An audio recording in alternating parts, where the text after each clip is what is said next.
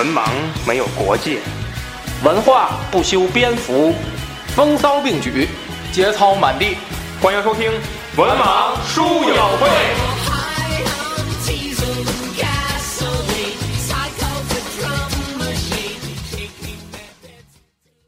迷离的早晨，Hello，大家好，欢迎收听《文盲书友会》，我是子平，我是安飞，我是魏师，电话打了一手，没打力，他妈服了这事儿，我现在我真的我我应该学学学学维特，我这一抹脖全解决 这个妄想型精神分裂症。这个这期啊，哎呦，有点还有点没睡醒呢。这这这期这个，呃，是我们这个文盲书友会的名著速读专栏。嗯就是一提名著速读，大家知道是这个快啊，我们这快。这个不见得比看这本书快啊。是这个一般来说就是短篇小说或中篇小说啊。这个这个作品呢是德国的啊，著名的作家，甚至或者说德国的啊，这个这作家地位非常高，歌德啊，他创作的，在他青年时代创作的啊，这个叫《少年维特之烦恼》啊，这么一部中篇小说啊，大概是反正呃中译本我们三个人看的也未未尽相同啊，大概是八万字左右啊，那么一个篇幅啊。呃，先简单介绍一下歌德啊。歌德这个太有名了啊，他是这个德国诗人，也是欧洲启蒙运。你干什么呢？摸鱼，哦，摸鱼，是这个欧洲启蒙录节目还摸鱼。欧洲启蒙运动的后期作家啊。这个他呢，出生于法兰克福镇啊，一个富裕的市民家庭啊，法兰克福，保级球队，经常拼搏于保级的边缘啊。哎，你们见过级吗？见过，就现在中游了，中游。是挺厉害，这是得益于中国某位球员在里面做的贡献，不不不不不是跟没有关系是吧？没有关系我觉得也是，都全面撤出欧洲主流联赛了。是吗？唯一一个也降级了。这个说哪儿去了？呃，这个他出生于啊，这个法兰克福镇的一个，第九啊，德甲第九。呃，他出生于德甲第九的法兰克福镇的啊一个富裕的市民家庭啊，先后呢在这个莱比锡大学，嗯，和这个斯特拉斯堡大学啊学习法律啊，也曾经短期呢当过律师，但是呢对这个文学创作是非常感兴趣的。他呢是一个流派叫做德国的狂飙突进流派啊，在这 这名字。这个在这个运动中，他是中坚力量。那么呢，他同时呢，在这个呃这个十八世纪的中叶啊，为改良现实社会呢，应聘到这个魏玛公国，嗯这个担任这个公务人员啊，但是呢，没有明显的建树啊。呃，他呢这个他说自己说啊，说这个这个叫什么鄙俗之气战胜了他自己啊？什么鄙俗之气呢？是吧？这个咱就不不明显多谈了。但是在这个《少年维特之烦恼》这部书中，我们能够感受到他说的是是个什么。那么，这个呃，一七八六年六月的时候呢，他呃这个前往意大利啊，专心研究自然科学，从事绘画和文学创作。那么一七八八年的时候呢，回到魏玛公国呢，只担任了这个剧院的监督啊。在政治上呢倾向保守啊，在艺术上呢追求和谐和宁静之美。那么在这个，那么在之后的一段时期呢，他长期呃这个这在呃叫什么创作他的一部鸿篇巨著啊，就用了人生的六十年的时间啊，创作了伟大的《浮士德》啊这部作品。呃，《浮士德》V V R 迷人 迷迷迷之微笑。我我我我插一句话啊，嗯，我初中看的浮浮士德，嗯嗯。嗯，看懂？看不懂。我现在看都未必能看懂。你看那个于于魁智那个那个指导的那个实验京剧没有没有《浮士德》啊，那那感觉多好啊！这这浮士德啊，说哪儿去了？浮士德是世界四大名著，世界四大名著。嗯，那么同时呢，它也是这个使歌德位列于世界的著名作家之林。那么他同时也是世界说三大文学宗师之一啊，一个是坦丁，一个是莎士比亚，一个就是歌德啊，嗯就这种地位啊，那那说明这浮士德这部作品在德国的地位其实是接近于这《红楼梦》在我们国家的，甚至还要高，甚至还要高这样一个地位，因为。《红楼梦》它是小说啊，嗯它这个小说这个东西在古代它是不入流的，通俗文学，哎，对，但是浮士德它不是，浮士德是思想思想著作啊，这个就很高了啊，这个厉害了啊。那么是发言权了。哎哎，那相当有发言权了。你写一个浮士德呢，对不对？那那别人呢，还还 hold 得住吗？拦得住吗？对吧？可以写一篇发言稿嘛？我们探讨探讨一下管仲的利益。这个说，咱们谈谈这部小说啊，《少年维特之烦恼》的主要人物啊。那么主要人物其实就两个两个人啊，一个是这个维特啊，维特这个青年啊，神经病。他真是这个，哎呀，这人不一般啊，真不一般。他是一个天才型的人物啊，天才型人物，对文学啊抱有广泛的兴趣，对古代文言抱有广泛的兴趣啊。但是呢，社会啊，不认可他。啊，他也曾经以天下为己任啊，但是社会不认可他。啊。博采众长，但社会不认可他。啊，什么都懂，啊，什么都包罗万象，那知识广泛的，那社会不认可他。啊，搞搞德文，搞德文那社会不认可他，他是不是还懂什么拉丁文什么的？就是对，就非常法文是吧？非常知识非常广泛，但社会不认可他，嗯。啊，就就是最后在社会的不认可中啊，和给自己母亲写信啊，给自己朋友写信，那朋友我都怀疑是虚构出来，威廉，哎，还真是的，我都可能是想象，我都怀疑他没这朋友，嗯嗯，就自己认为自己有个朋友，威廉好像是德国非非常多的一个姓，仅次于汉斯。亲爱的刘先生，就这种，法外狂徒张三，对对对，类似于这个。亲爱的张三，嗯，今天我又遇到了一位女士啊，这怎么样？这个那个，就完全没这事儿啊，还自己美啊。那么这么一位啊，那么我们看啊，对他这个评价就是性格率真啊，情感细腻且丰富，才思敏捷，爱憎分明的这么一个青年形象啊。他呢，这个热爱大自然啊，崇尚纯真的人性。同时，同时呢，才华横溢，追求个性解放和情感的自由。但是呢，这样一个人物，他在实际的生活中呢，却与这个社会格格不入。没错，因为他这个人，我们总说这人过分纯真，他就无法融入社会。因为社会是复杂的，对不对？嗯、所以他就没法融入啊。局外人，哎，对他好像就是一个局外人。他在哪儿他都是第三者，哪儿都多余。他在哪儿都是第三者啊，那么一个人。那么呢？他厌恶啊虚荣无聊的人物，啊，那么呢矫揉造作的贵族，以及呢保守迂腐的官场气息，啊，他这个在信中他也描述的很详细了这个事情啊。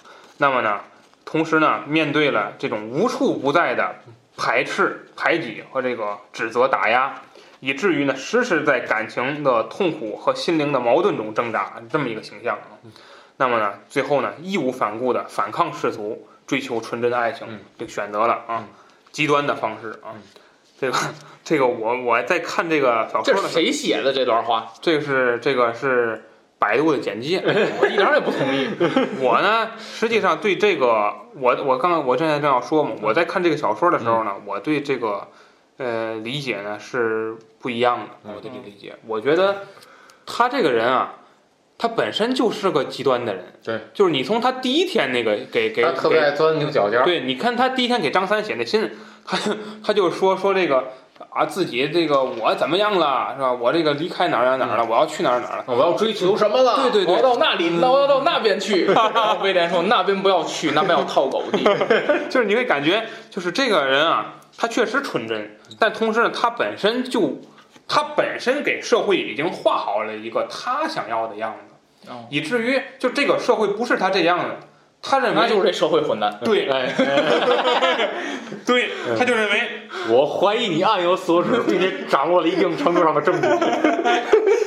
对，他就认为怎么这个社会怎么能是这个样子？嗯，这这这这这哎，层次太低了，这些人都啊，一堆德文就出来了。对，就你们你们跟我想象的不一样。是吧？你们不是我想要，这不是我想要的啊！就就就是这种，就是他，这当然我们说啊，就是说这个书中他确实在抨击了一些社会的丑恶现象，但是我们也不强求，就是维特一定要融入这种丑恶的环境。但是我们相我们相信，就是你一定有其他的方式去去去处在这种环境中。我们看那个他跟他在一起那个公爵，嗯，那个公爵他明显就是还是欣赏他。哎，对。那么他人家是怎么融入到这个社会？自然有他的法则在里面。没错，我觉得他不去学习，不去选择一味的一个折中的方式，他去选择的就是说啊，你们把我赶走了，你们竟然把我这啊，我这能当、能当总统的人，你把我赶走了。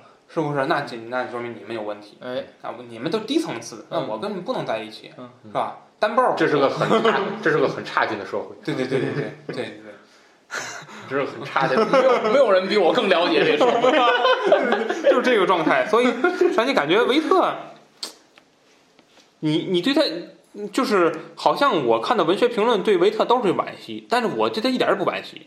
我也觉得是。对我觉得不是你你刚才那个还还最后一句还什么为追求纯真爱情，嗯嗯，他一上来就当第三者去，还什么什么纯纯真真爱情，还什么纯真爱情？我这谁哪个王八蛋写的？见面儿，我天哪王八蛋写的这评语？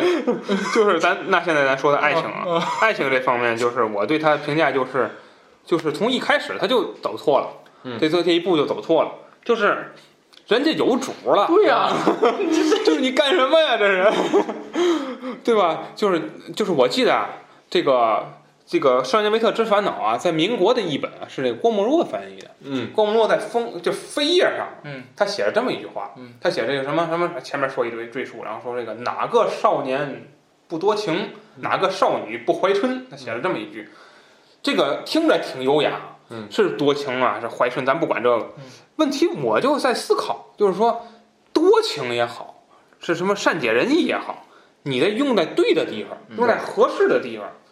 这个维特的这个他喜欢的这个女孩啊，这人叫绿地，一会儿我们嗯。再介绍这个人物。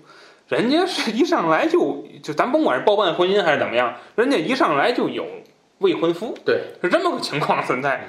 那么维特呢，在第一眼见的时候，旁边他我忘了是谁了，就跟他说点的很清楚了，说这人有主，嗯，人家就是那侯爵啊，啊，就侯爵，说这个说有有人家有未婚夫，嗯。说你就别想这事儿了堂姐，啊。我特意截嗯。截截，嗯，堂姐，嗯，然后你看说这事儿，嗯，然后但维特呢还是义无反顾管你那个呢啊，坠入到这个当时这样的，我特意把这段话截下来了。他已经订婚了，嗯。我的舞伴搭档同一个挺棒的小伙子订婚了。眼下他到外地去了，因为父亲去世，他得去料理后事。嗯，破折号，这不维特的那个哎，主，他以他的视角主破折号。对于这个消息，我并没有太在意，这不狗屎吗？这不是。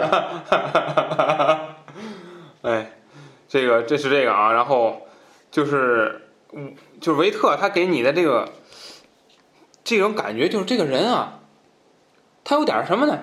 有点愣，这个人，嗯，就是让你感觉就是，但是你愣的吧，又不是地儿。你说有的时候，咱说白了，人啊，你看有时候会装傻，会这个在一些事情中啊，他有取舍，有针对性的去愣。但是这维特给你的感觉就是什么呢？就是你说他在打破世俗吧，你打破这世俗，它合理不合理？你打破的，对吧？是，咱甭管这个，还是那句话，人家是包办的婚姻。但是我感觉，从我对这本书的阅读上，我讲，我觉得绿地跟她那个丈夫是还是比较恩爱哎，对，而且她那丈夫也不错，对，没错对。对对，不是混蛋，不是狗屎，不是流氓。到最后他狗屎，人家要跟 人家不让他再找他，还非得去啊。对，就是你会感觉什么呢？就是人家两口子干什么，他都旁边有一他，嗯，对就是特别诡异的情况啊。这而且人家两口子聊好好，他会插插插几句，不是他你搞得气氛就瞬间冷掉了。为什么会出现这一个人？嗯就是我会感觉到，就太奇怪了，这个人嗯，是吧？就就是这么个情况，就所以你会感觉到他所追求的东西本身就并不合理，没有合理性所在啊，这是一个啊。那么说维特，所以他最后坠入到深渊中呢，我觉得也是也是一个必然的一个必然的啊，也是呃喜闻乐见的一个事情。这个再说说这绿地啊，就是书中就是俩主角啊。绿地呢，其实其实在这部书中也属于配角，但是相对来说是一个主角。嗯她是呢非常美丽的一个女孩儿啊，就这个怎么美咱没没形容啊，就是反正就是一想之美。哎，对对对对，对就说美你就想吧 啊，想吧，这么一个美丽的女孩儿啊。那么呢，这个人呢，女孩儿呢，她一上来在书中呢，最开始就已经订婚了，嗯，然后呢，在一个舞会上啊认识了维特啊，其实也不是他主动想认识维特的，是人维特主动认识勾搭她啊，了对对对，那么一个啊。那么呢，呃，作为维特一心倾慕的对象呢，他其实是相相对来说比较冷静、内敛和理智的啊。他的成长环境呢是一个乡村的法官家庭啊，早年丧母，但是作为长女，她一直照顾家里人，所以这样一个情况是她非常懂事儿。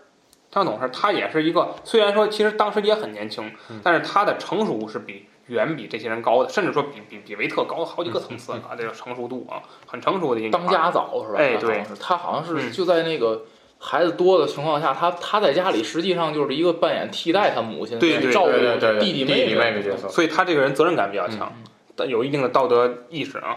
那么呢，在整个书中呢，他实际上呢，呃，我看了很多文学评论，我说这些文学评论都说这绿地对维特有意思，没看出来啊。但是我看的时候，可能咱我觉得都能力有限啊，我觉得从头到尾就是可能就最后那下。可能绿地也是被诗吸引了，我觉得也未必被他吸引。嗯就之前绿地就就就就是出于礼貌不赶他走。我觉得绿地对维特一直的感情是同情，你们觉得是吗？我我觉得连同情都没有，哦，我觉得就是就是普通朋友吧，对对，就可是你想啊，就是他那个维特一直寄人篱下嘛，他不算寄人篱下，他自己有家庭，他非得他出来他出来，他不算寄人篱寄人篱下，就是维特有母亲嘛，有家庭，就是他维特属于这种，也他其实也是一个相对有点地位的家，有他他他他有文化嗯，他家庭也不是那个最贫穷的那那种家庭，他嗯来这儿这也不是寄人篱下的那种，他是什么？就是说嗯说白了，他是那种中产偏下的家庭，就是说你让他自己过呀，他是能过能跟在家里这种生活的，他是想往上流社会奔此一下。但是最后发现不都都都你们都这样。我觉，得他到处投奔人，对他就是想往上流社会对啊，更进一步嘛，然后改善一下阶级嘛，所以他这个没想到遇到这些情况，我觉得绿地对他就是就是你我不能赶你走啊，嗯，对吧？而且说白，你这人也还行，也不是我看的时候觉得你也不是坏人，对吧？那咱交个朋友呗，就就就我觉得就是这意思。但是他，但是我觉得以他的成熟啊，我觉得绿地应该能明白这个啊维特、维特想干什么肯，定明白嗯。嗯所以我觉得这这也是他一个优柔寡断的地方。哎我觉得绿地就从一开始啊，所以还是同情。绿地从一开始就应该跟他断，嗯就应该说明白，嗯，是吧？这少跟老娘在这儿凑合，是吧？这这那这这书一写也就写一万字，死了就 没枪啊，那阵儿啊。没有枪啊，一上来要他不老想跳跳崖吗？啊？对对对对，能跳崖也是个办法，对对找对，非得最后还找人借把枪，哎糟践人，恶心人家嘛？对对对对吧？对，啊，那人家还有责任人，你看你丈夫的枪，对最后杀了我，对对对，那维特妈妈可可以来哭来门门前哭来啊挂花圈啊，要赔偿，对对对，你看这事儿，对吧？都是你们家造成的，嗯是吧？这样你们不让我们儿子插足，对吧？这样你们仨一块儿躺一炕上，不都解决了吗？这事儿，是吧？你看这你们混蛋俩狗，是吧？这个完了啊，是吧？你看，是吧？说哪儿去了？然后这说绿地啊，就是说这个人物，呃，整体来说这个人物还是比较向上的一个人物，还是可以说可以书中相对来说比较积极的。但是没想到呢，呃，恰恰是因为他的这种优柔寡断和这种对维特的这样一种感情，造成了最后一个悲剧的出现啊。好吧，说这么多对于人物啊，呃，其他的人物呢，相对来说，我觉得一个是张呃威廉啊，威廉他是维特所写书信的一个一个对象啊，嗯就是说，呃，全书呢是以维特的书信形式部分啊，部分大部分是以维特的书信形式来描写的。那么书信写信的对象就是威威廉啊，但是威廉呢没出现过，嗯所以呢给我们感觉就是这个人有没有存在还是回事儿啊。还有那未婚夫是阿阿奥尔弗雷德，啊那么未婚夫呢，就是绿的未婚夫呢，就是以大暖男的形象出现啊。虽然书中呢就是不时的啊对维特表现出一些厌恶啊，嗯但是呢都礼貌的啊，嗯哎化解了啊。我觉得这两口子真是啊，嗯性格真好啊。嗯这这打死，活活打死！你不有枪，你给他崩了，怎么回事儿？这究竟是啊？好吧，说这么多啊，这个下面呢由我们的传统环节啊，由魏迟老师啊来十分钟讲完全书，用不了我估计两分钟就完啊。这个开始了维特，因为 维特，维特刚才也介绍过他这个人了嘛，嗯，呃，主要讲这主要给大家讲几个事儿，嗯，一个是啊，维特呀，咱先讲次要的，嗯一个是他在这个就职的过程当中嗯受到排挤，嗯他呢，呃，上级啊，他有两个上级，嗯我我记得是，嗯，是那个大 boss 好像是，啊啊啊，是是吧？对对对对那个对对对，大 boss 是喜欢他那个，然后嗯是吧？嗯嗯小小老板那嗯他嗯不喜欢他，就是他直接上级对不喜欢他看不不上。啊，看了不上他。嗯，两个人呢，经常在这个呃文案的那个一些个呃是吧？就是是不是就是那个他老说什么语法什么加个的什么，这我记得人些误处，对，嗯。呃，在文案的这个交流上啊，这个达成不同的是是是，意见总是，所以呢，他的那个工作呢嗯，他的工作受阻啊，嗯。就是在在职场上不顺。可以说在职场上啊，他本身就不顺啊。嗯。然后呢，嗯，再有他还一直喜欢绿地嘛，他嗯追追求人家嘛，但是人家有丈夫了嗯啊，这是一条线。呃，然后呢，还有一条线呢，就是他在这个身份地位上嗯也受到了。嗯就是这都是同时，因为他本身就是这以爱情为主线，以爱情为主线。我讲的这几个呢，是发生在他爱情之间中间的一些个小的插曲。其实是累积造成的最后自杀的一个对原因。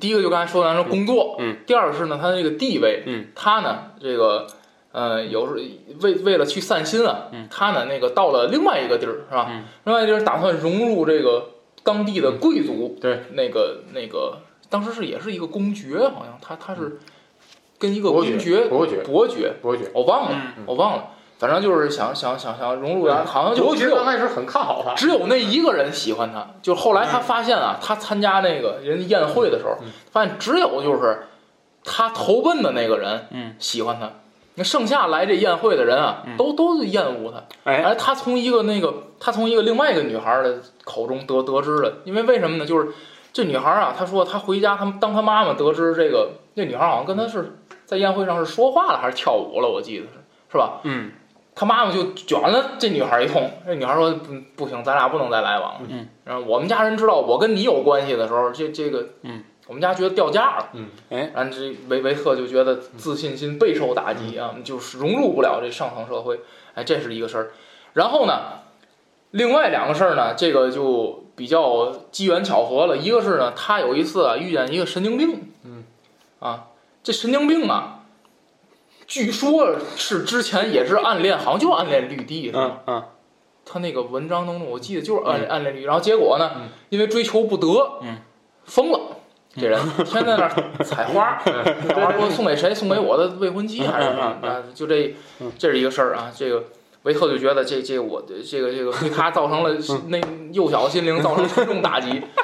然后呢，还有一个事儿呢，是有一个农夫，嗯，啊，不叫农夫，叫仆人吧，反正就是一个大户人家雇的一个工人啊嗯，工人。这工人呢，喜欢上了这个女主人，嗯嗯嗯，然后呢，啊，寡妇那个，嗯。哎，对，对对，麻烦，然后呢，这个这个在跟这个在跟这个女女主人的一些个交流当中吧，嗯。啊，这个好像他把女主人给强奸了，是吗？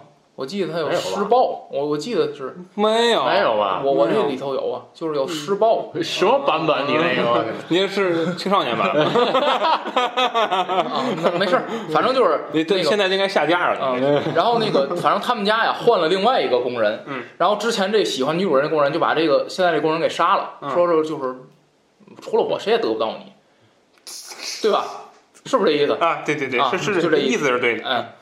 是这事儿。嗯，然后这个这个，哎，好像除了我谁也得不到你，也是我看这版本里的原话，嗯，你们都没有我吗？我们没有感觉特特温和，我们的哦版本。哦哦哦，民就光国，光是那个，我们看的可维特在民看国民国译本，你看的可能是是哪个嗯是译本？你看看鲍玉明译的，这个这是一个事儿啊，妈妈的朋友村，这是一个事儿啊。那么这个，那么最后呢，这个维特呢走向了这个自杀。嗯。那么在自杀的过程当中呢，在这个呃剧情发展的过程当中啊，她还和这个绿地的丈夫啊曾经就自杀这问题产产生过一个激烈的探讨啊。呃，也是在那个时候呢，得知了她丈夫有有有枪，嗯，就是那个在那儿拿拿子弹俩人，嗯然后俩人就嗯，就不对付了，啊一言不合就就有点辩论。嗯嗯。辩论起来了啊，呃，那么也是在最后呢，这个维特呢，呃，逐渐逐渐的，在一次在这个绿地的丈夫呢不在家，嗯，那么他呢，最后呢跟这个绿地呢也是告别吧，告别还念了一堆诗，嗯我也看不懂。对对，念了一堆诗之后呢，她选择了找绿地的丈夫呢，借了一把手枪，然后自杀了。他强吻了人家，你这没提这事儿。哦，对对对对对，他没要要没这事儿，至于呢？嗯，我给忘他了。他给绿地写诗，嗯写不是写诗，就是翻译了一些名人的，是荷马是吧？嗯对对对那些诗翻译了一堆，然后翻译完之后，然后啪搂过来，人家就亲人家，哦我这招这这这是什么玩意儿？哦我给忘了。老人亲，然后绿地吓坏了。嗯绿地当然有略有动情啊，略有动情，被那个诗所感染啊，略有动情。然后两个人就亲密接吻啊，接吻完之后，绿地就说：“你不要再来了，你不要再来了，我请要请我请你离开。”嗯，然后他就他就走了。嗯，走了之后啊，这个，然后走了之后左思右想啊，嗯怎么也不对劲儿，然后就一看，就选选择以最极端的方式来离开这个世界啊。嗯然后呢，离开这世界没枪啊，还得告人，我还找人借，找人借，找人借手枪。然后我记得当时那个绿地的丈夫特别愉快的就把枪接过来，你记得吗？对对对对对，嗯，是这就有点毛病。嗯，他知道他会自杀吗？估计不知道他也，她丈夫也未必知道她要。她当时让她丈夫高兴的是什么呢？那个呃，维特跟她丈夫说呀，嗯说我要出远门了，嗯带把枪自卫。自卫防身啊，啊，对对对，然后她丈夫可能高兴在什么呢？这人终于 终于走了，啊啊，快快这，这不用借，不用借给送你只要你不再回来，这把枪就归你了。可早啊！你说人多遭人烦，就这个，哎，最后啊，以这个饮弹自尽。啊，他打哪儿最后？打脑浆子了。然后还没引半天半天没死是吧？啊！对对对对，对。还还在那儿多少连点筋儿，扑人进去的时候还有点哆嗦。嗦，嗯 嗯，还还哆嗦。那个右眼好像是，对，啊，对对，说破没破还连点皮儿，对打打打打脑浆都出来了，你看这，那这提高军事军事装备的啊功能性就在这儿，嗯。就得提高，就一下就痛痛快快解决。这当时他可能那阵儿还是那种火枪哦。哎呦天，别的别来就没没打穿流流脑子里，多疼啊！哎呦听着都疼。嗯，还不如跳崖，跳崖呗，半路就有这海豚什么给你吃了回来。然后这个但是枪法比 GTA 是吧？我操，得得有条鲨鱼，枪法枪法比伏龙司机好，好像欧洲文学总有这种是吧？就必须得就是自杀一次是吧？然后决斗，要么就决斗，啊，对对对，对她怎么不跟他丈夫决斗？还有脸跟人家决斗？打不过人家。他可能不是，他可能觉得没脸，哦对自己都第三者，你决斗跟哪个？哎不对，弗隆斯基是不是也要决斗？那阵儿也是第三者。没有，人家是离婚嘛，那不是离婚不是，弗隆斯基不是写当时想找那个那个谁决斗吗？也想找，但后来不也还还跟卡列宁说那个，到后来一琢磨，这你第三者也找估计人也赢不了，估计 好他连打自己都打不了，还打别人，那那参军了。我觉得弗隆斯基那还有点胜，哎，没准儿。卡列宁那是文官，嗯，不对，你想他连打自己都打不着，他还打别人，没准儿他瞄自己把把把卡列宁打死，瞄着自己把卡列宁打死了，这个下还面啊暗枪。请安飞老师啊，来这个讲一讲这个《少年维特之烦恼》这部书，它创作的一个时代背景和历史文化。嗯就是这个歌德成书的时候，应该是在一一七七九年，我没记错的话，就是十八世纪嘛。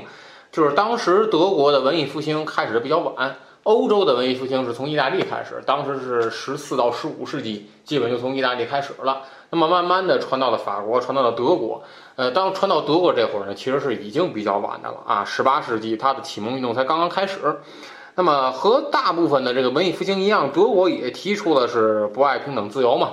那么它直接冲击的就是德国的这个封建君主制，然后主要是谴责当时的文学啊，主要就是谴责一个封建贵族的这个腐朽、专横，然后人民生活的这个困苦，思想受到了这个压制。所以说，在这个环境当中，呃，歌德创作的这个《少年维特之烦恼》就体现了刚才子老师介绍这个狂狂放突进运动。狂狂狂飙突进啊，狂飙突进啊，就就这这个。那么当时普鲁士的国情呢，普鲁士可能是世界上唯一一个建军比建国早。哦，他经历了最开始的三位皇帝，腓特烈一世、腓特烈威廉一世，还有腓特烈二世，也就是常说的腓特烈大帝。这三任皇帝特别喜欢注重军事啊，那么就对于文化、哲学、戏剧，也，处于一种非常忽视的一个地位。比方说，呃，第二任皇帝威廉一世被人称作为军曹国王，他有一个事儿就是把他这个宫这个皇宫前的花园毁了，改成那个操练场士兵的操练场。啊，啊，所以说人送外号“军曹国王”啊。腓特烈二世呢，不用说了，呃，腓特烈大帝嘛，就明显他特别注重这个呃军人，他特别注重军人。当时在普鲁士，军人的这个呃地位非常高，因为当时还没有德国这么一说了啊，当时普鲁士普鲁士。那么到了普鲁士，呃，到了这个腓特烈二世，也就是腓特烈大帝这儿，呃，普鲁士才开始这个启蒙的运动。那么当时在德国社会，嗯，主要是贵族。那么贵族的宫廷生活呢，非常无聊啊。首先第一个就是贵族这宫廷生活里这些人呢，基本上还都是一种世袭的状态，就是这个职位的父亲没了传给儿子，嗯儿子没了给任命任命他的孙子啊，是这样的一个状态。而且呢，就是花样繁多，他这个名称什么宫廷的什么这个敬酒的啊，什么这个那个的，呃，这个听友不要按字面去理解。比方说这个敬酒师、品酒师，他不是专门去就去干这个活儿的，不是专门每天敬酒，哎，专门不是干这活的，嗯嗯。他就是在君主的身边啊，就在君主身边儿开舞会啊、聊天儿等嗯嗯等，就是这样的一种生活。那么大大司仪，嗯。每天的生活呢，基本是一样的嗯，而且呢，礼数非常多。哦。比方说多到什么程度呢？一个贵族要去下楼迎接到访的贵族，嗯嗯嗯，要根据这两个贵族的身份，嗯他走的这个步数，走相距的这个距离，这都是有限制的这怎么练出来呀？这啊，这都是有限制的。一个那那要是哎，我我我插一句，比如说这个人是身份越低，我迈的步越小。比如说我要见皇上，我大劈叉，我走，是是是这意思。我不不知道啊，反正是当时是有这个世俗的规定，还有这个，比方说这个他们有什么公爵啊、伯爵啊等等，嗯，这个爵位的不同，你的马车得用几匹马啊，这都是要求。这这中国古代也。然后像不同等级的贵族，他们实行的是鞠躬嘛，嗯嗯你这个鞠躬的这个弯腰的这个程度，哦你是六十度啊，是四十五度，是十五度啊，，那快把量角器拿来。啊，是一百八十度，撅撅了，三百度，哎，撅过来。就很你看看能看得出来，一方面贵族的生活很无聊，另外一方面他的是的够无聊。是够无聊的，他的这个礼数繁多啊，礼数繁多。当时好像是意大利还是哪儿，法国出了一本叫那个宫廷生活指南如何鞠躬？啊，就就专门讲这些礼数了啊，很无聊啊，很无聊。鞠躬前的四要知道的四十件事儿。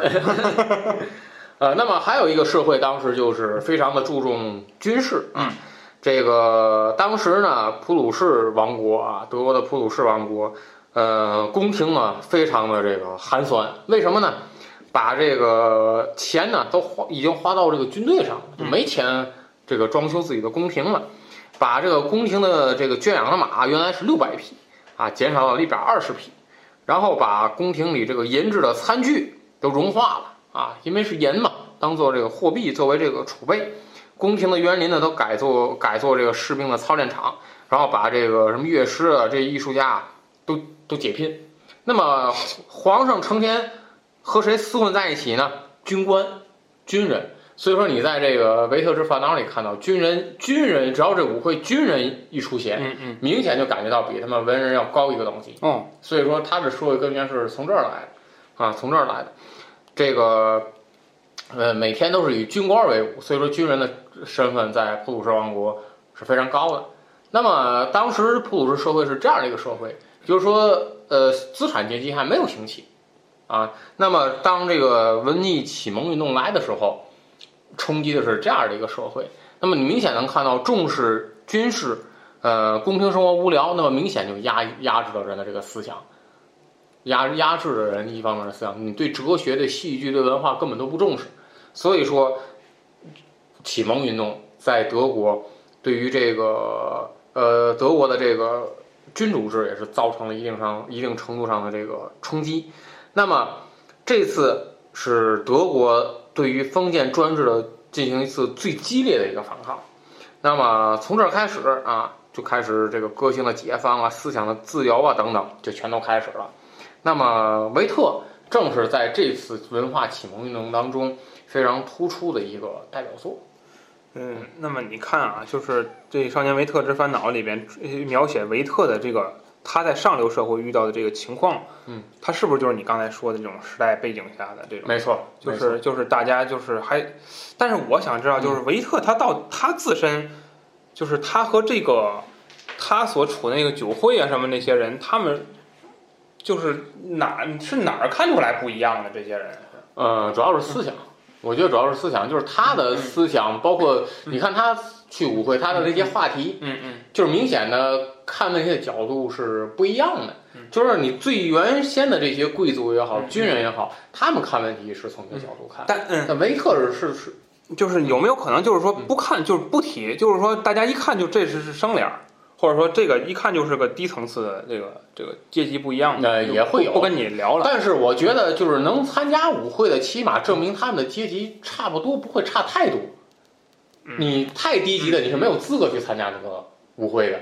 就证明，就是你刚才说，就是维特家里还是有点底儿，嗯他中产偏下嘛，嗯就是他有资格参加舞会，嗯但是呢，呃，可能或多或少对他的这个身份也会有有一点儿这个这个这这这个瞧不起，嗯。但是基本上能参加舞会的人，他们的阶级是差不多的，他们的阶级就是有没有可能就是说你要是在这舞会上殷勤一些，可能大家也就留对对你在这儿。对对对。但是说你你还在这儿你还是你你本来地位就低，嗯你还在这你还在这吹啊谁都看不上。啊，对，你对对你们你们连这都不懂，嗯，哎你们这这这德文啊，是吧？这这区块链啊，让大家说你干什么呢？我这安检啊，是 是这种吗？有可能就哎就给弄走了，哎有可能啊。但但是就是但是书里边的这种表达的态度，就是实际上还是一个对上流社会的一个不满，是吧？没错就是就是说他还是有一种打破阶级的一种想法在里边。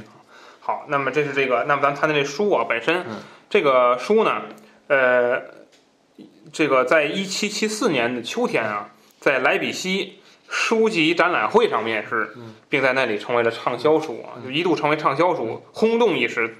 那么使歌德在欧洲名声大噪，在整个欧洲引发了模仿维特自杀的风潮。嗯，由于影响过于恶劣，许多国家将这本小说列为禁书。嗯，那么从此呢，有一个名字名称叫维特效应，就得名了啊。维特效应什么呢？就是自杀模仿效应啊。这个菲利普斯曾经研究发现啊，就是一个轰动性的自杀事件被报道之后呢，紧接着在该报道覆盖的区域，自杀率就会大幅度的上升。所以他说呢，一些内心痛苦的人看到别人自杀身亡的消息后，就会启发了自杀的念头，模仿自杀者。维特在这部书里自杀，包括那个咱们看那个安娜卡列尼娜，安娜在自杀，她都是因为看到听或听说有别人发生了这么干这个了，嗯他们，所以这个还是真有一定道理的啊，这个这个那维特效应啊。那么同时呢，我觉得就是就这种让你让你感觉就是说，你不是个多大的事儿，嗯就是从咱们角度讲啊，这是大的事儿吗？这不是个大的事儿。嗯。但是他就自杀了，这种怎么说这个？从咱的理解是不是有点矫情？矫情有一些，我我这矫揉造作他我觉得就是精精神方面出问题了，啊，反正就是。精神方面，我觉得就类似，就是说，你觉得不是个什么事儿，他自杀，也许按现在说抑郁症，就是从这种角度讲，就是让你感觉到在当时称反而是一种时髦的东西。就这个人好像就是，这人要是因为爱情或者因为什么这个文学艺术最后自杀了，你会感觉这人特别高尚，这人特别牛？那咱种子用出来四号油，哎，也许是吧。好了，祝福他们。然后这个。这是一个啊，所以谈谈他这是社会影响啊。那么最后咱们今天聊最后话题啊，就是说这个大家觉得维特自杀这个事儿，大家的一个看法啊。先从我这儿，我先说了，就是说我觉得维特自杀，呃，有自然有其原因在，就是他不是一个单纯的就是为爱而死，嗯，他是一个综合的，就是说他觉得社会不包容他，就是我觉得什么呢？就是还是你想去哪儿的。我觉得这个很重要，就是我觉得对维特来说，他不是一个淡泊名利的人，嗯，就是大家会看到维特，你要说真维特真是淡泊名利的人，那他就不去参加这个他就根本就不会出出来，他还会在自己老家那个地方那个偏僻的地方待着，对不对？但是他现在不是，维特他现在是他背井离乡，他来到一个大城市，他谋求什么公务人员，对吧？一个公国家公职，那说明他是想往上走的，嗯。说明他这个人不是一个淡泊名利的人。那但是你在往上走的过程中遇到了阻碍，嗯，你没有看到自己跟别人的差距，没有看到自身性格上的存在的弱点和问题，你反而认为是上流社会存在问题，或者说你认为你们都不行，嗯就我行，嗯是这么一个情况。好，这是第一个造成他自杀的第一个因素，就是说社会不包容他。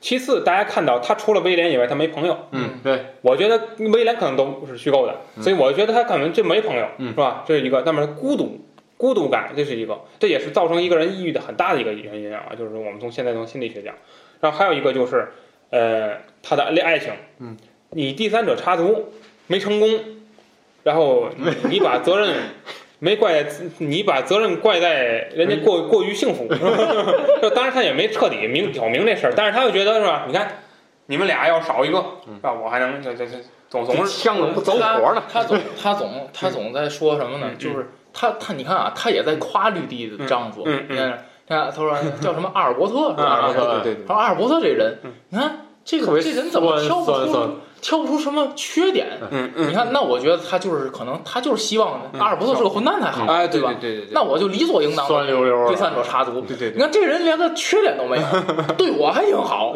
让我都没有机会，就是名不正没有言理由了。名不正言不顺的对对插足。对，我觉得就是他在找所有的人的原因，除了自己的，所以我觉得恰恰是他的这种性格，造成了他自杀，形成他自杀的一个重要的原因，是他觉得自己完美。嗯，我觉得他是一个，他觉得自己啊，就是啊他觉得自己可好了，但是他没法存在于这个世界。就我觉得，反而他觉得自己我自杀了是一种殉道者的形象。哎哎哎，对对对对对，所以他特别高尚的觉得自己，所以他自身的这个价值观很成问题，是吧？这是我我认为的啊，魏老师。嗯那个，我我我我我我在读的时候，我截了几张图啊，嗯我给大家跟大家分享一下。有有料了啊！一个是，呃，他在这个一封信当中写到：“你要我随公使到某地去，这个想法我还不愿苟同。”他可能跟威廉说的。哎，你看呢？好像那个他，他这个他用他的这口吻说，威廉好像经也经常给他回信。哎，嗯是，是嗯嗯嗯，都虚构但愿吧。他说：“我这个人啊，不大喜欢听人差遣。你看，天生当领导的料。再说，众所周知，此公是个很讨厌的人。你说我母亲很希望我找个事干，这真使我感到好笑。嗯，你看，我现在不也在干事吗？干插足的事儿。无论数的是豌豆还是扁豆，从根本上嗯说还是一回事儿。这世界上，这世界上的事，归根到底还不通通都是毫无价值的鸡毛蒜皮的小事吗？一个人只为了呃，一个人只是为别人而去拼命追名逐利，没有他自己的需要，那么此人便是傻瓜。你看，这个哎，太高尚了，这个，是吧？嗯，太高我我们觉得这这个人简直是完美的人啊。那反正我们没自杀。嗯还有一个啊，说威廉，我有充沛的活力，嗯，却偏偏无所事事，闲得发慌。我不能游手好闲，却也什么都干不了。嗯，身边很多人就都是这样。对，我没有了想象力，失去了对大自然的感觉，书籍令我讨厌。嗯，倘若我们失去了自我，也就失去了一切。我向你发誓，有时我希望当一名短工，只是为了每天早晨醒来时，对来到的一天有所期待，有所渴求和希望。我常常羡慕阿尔贝特，就那个绿地丈夫，嗯嗯，看到他埋头在文件堆里，我心里就想，要是我处在他的位置上，该有多好。羡慕嫉妒恨嘛，这不就？就你羡慕人家什么都不重要，就羡慕人家有绿地。哎，然后呢，还有一个，他说，我要鼓起勇气，心情愉快，什么都可以承受得住。心情愉快？问号，这话竟然出于我的笔下，真让我好笑。那自言自语了，开始自问自答了，还。他 的顺序当中出现很多这样的、嗯这样这样的，我就怀疑威廉根本不存在嗯。哦，只要稍微愉快一点，自己给自己回信。哎，对，还有回信机呢。我就是天底下最幸福的人。什么？别人只要有一点经历和才能，便在我面前自鸣得意。我干嘛要怀疑自己的才能？仁慈的上帝，我这一切都是你赐予的，你为什么不留下一半，令我以自信和满足呢？要有耐心，叹号，要有耐心，叹号，情况会好转的。我要对你说，亲爱的朋友，你的话是对的。嗯，自从我每天到老百姓中间去转转，哎，看看他们在干些什么，是怎么忙活的，我对自己就满意多了。他还有下沉还有那个逛公园那哎个，哎，看见了吗？深入群众，下沉基层，对，扎根群众啊。你看，就是读了这么多吧，你就觉得，包括刚才那，我刚才给大家读那个，就是那个他听别人有有已经订婚了，对此并不很在意，是吧？就是，你看维特是一个完全以自我为中心的人，对。但但是啊，但是但是咱说啊，以自我为中心是正常的，人都以自我为中心，对吧？但是呢，你你你在以自我为中心的同时呢，你要承认客观社会是存在的，你不能以自我为中心之后，你你就去，呃，用唯心主义去看待所有的事儿，就是你你这个人啊，你所有的事儿你都得按照我的想想法去去进行。所以，所以我，所以我我我觉得就是这个整部整部小说，这是小说吗？不是诗集，不对，这是什么？就是小说就是小说。整个小说看下来之后，哦，福尔德是诗集，福尔德是诗，对是吧？？啊，整个小说呢，看下来，留下了极大的阴影。哎那个福尔德那简简直了，还两本哦，上下的啊，这这这么厚吧，上下两本。好几好几好几百万字，一百多万字，八十多万字。呃，我就觉得维特完全自己作的，就是自己作的，啊我就不我不一点也不同情他。按哪儿？嗯，我觉得首先啊，维特他很容易陷入一个就是负能量爆棚的一个这个情绪、情绪化当中，就无论是工作上还是。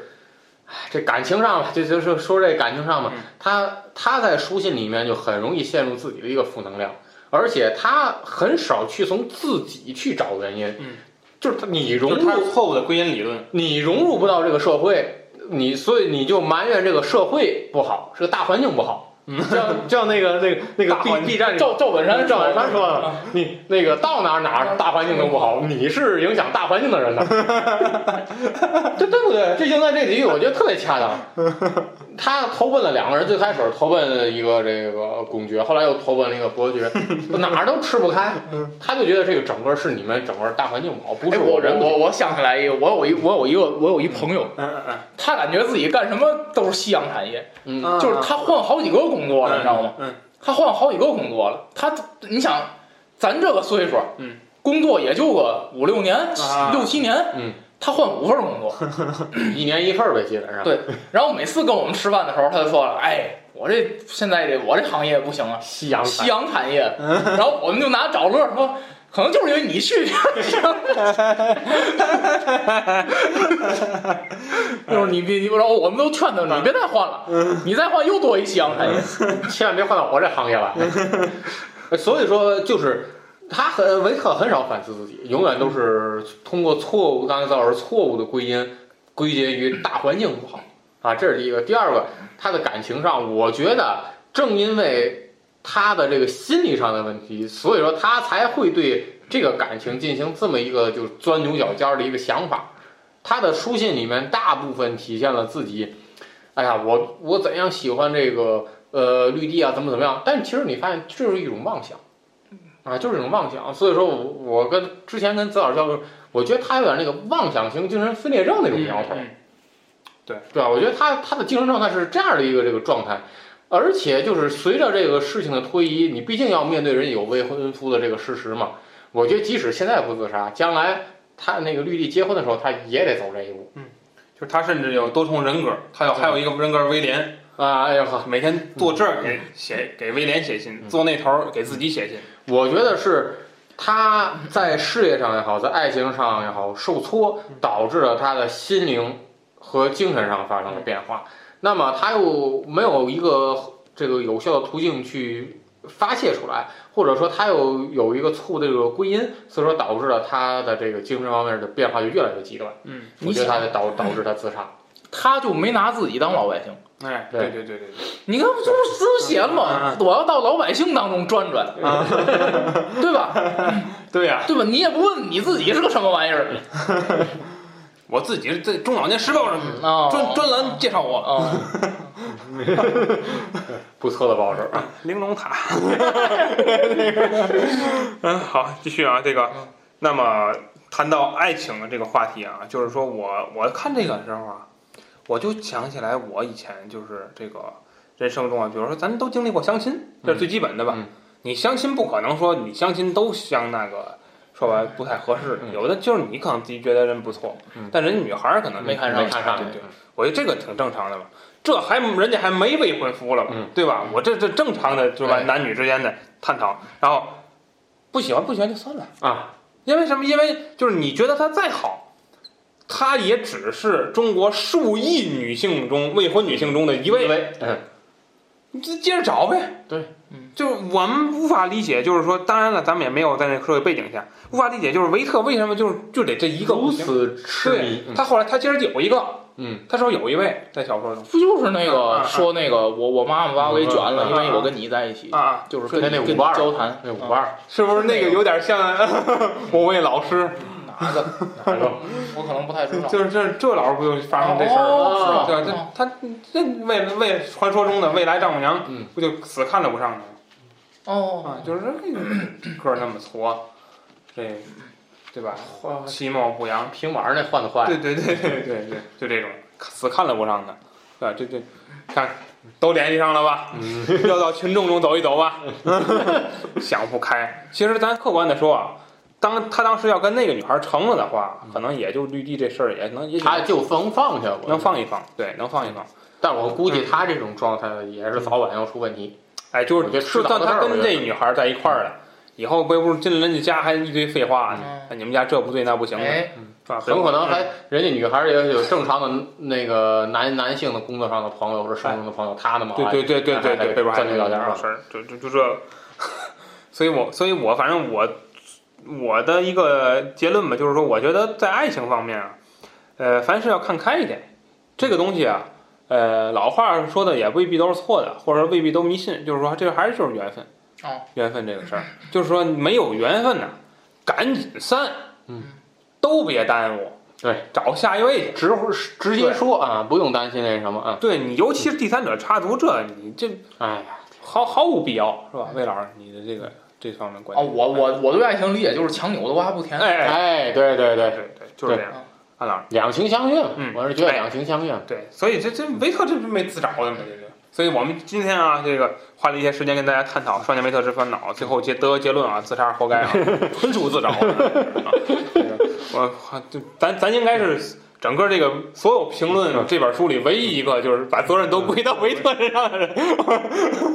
有可能咱是没没没没那个下沉到那个时代。哎，对，不不不，没下沉到社区，不，我下沉了，但是我也没感觉到。没有，你那不叫下沉社区，人家不告诉你了吗嗯？你那。你还没等到了，对对，差远啊了。啊！啊对对对，我那不算，对对对，我那不算，三个月不算啊。对对，这个好，说这么多啊。